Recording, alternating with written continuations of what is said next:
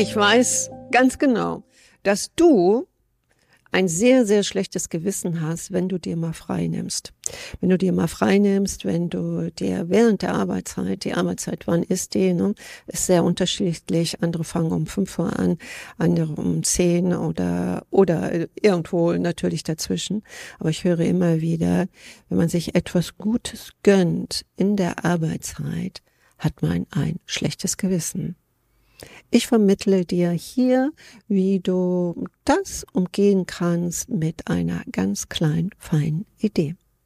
Ja, das schlechte Gewissen, wenn du dir mal was gönnst, entweder auch länger mal zur Mittagspause gehst oder du kommst, also ich äh, später ins Büro, deine Mitarbeiter sind um sieben, um acht Uhr schon im Büro, du kommst aber erst um elf oder um zehn wissen wir alle, dass einige sagen, na ja, die oder der, du kommst natürlich, sie kam bestimmt nicht aus dem Bett oder möchte gerne Unternehmer sein, weil Unternehmer kann machen, was er will.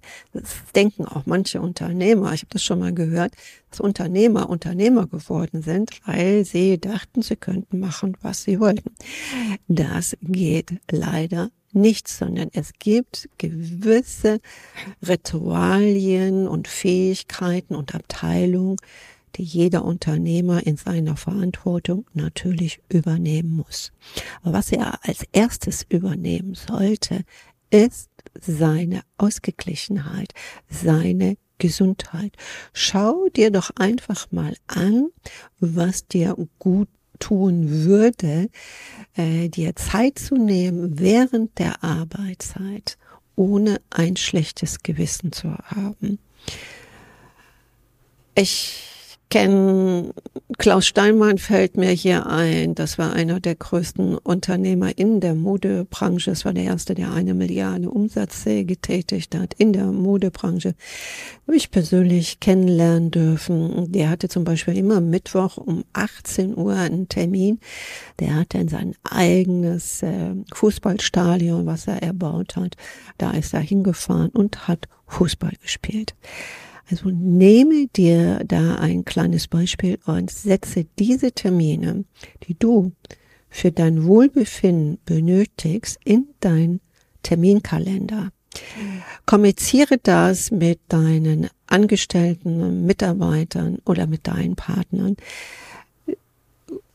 Spreche das einfach offen aus und ich glaube, sie werden Verständnis haben weil es gibt nichts Schöneres wie einen zufriedenen, ausgeglichenen Chef oder Chefin. Du wirst natürlich das nicht übertreiben. Ich weiß, du als Unternehmer denkst ja auch die Nacht darüber. Du arbeitest immer. Wenn wir die Arbeit aber lieben, ist es klar, dass die viel um die Arbeit gefühlt und gedacht wird, aber in einer Harmonie und in einer Ruhe. Wenn du aber dir etwas Gutes aneignen möchtest und das durchsetzt, aber parallel hast du ein schlechtes Gewissen, ja, ich fühle mich so unwohl, das passt doch nicht, dann lass es sein. Dein schlechtes Gewissen kommt das durch bestimmte Erziehungsfragen? Muss man das immer sehen, wie fleißig du bist? Muss man das sehen, äh, wie viel du von der To-Do-Liste durchgestrichen hast? Muss man das sehen, welchen Umsatz du täglich einfährst? Brauchst du diesen Druck? Brauchst du diese Kontrolle? Du merkst schon, du kannst nur etwas in Ruhe für dich während der Arbeitszeit umsetzen, wenn du deine Kontrolle, deine Kontrollverlust aufgibst.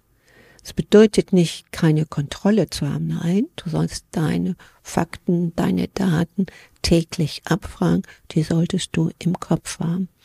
Aber genauso darfst du, und das musst du dir gönnen, einfach ein, zwei Stunden loszulassen.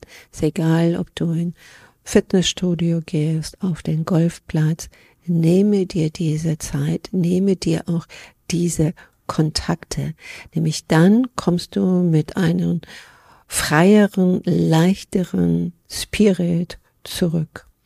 Und deine Mitarbeiter und deine Kollegen oder auch Partner sehen das denn sehr gerne. Also setz es um, ohne ein schlechtes Gewissen zu haben.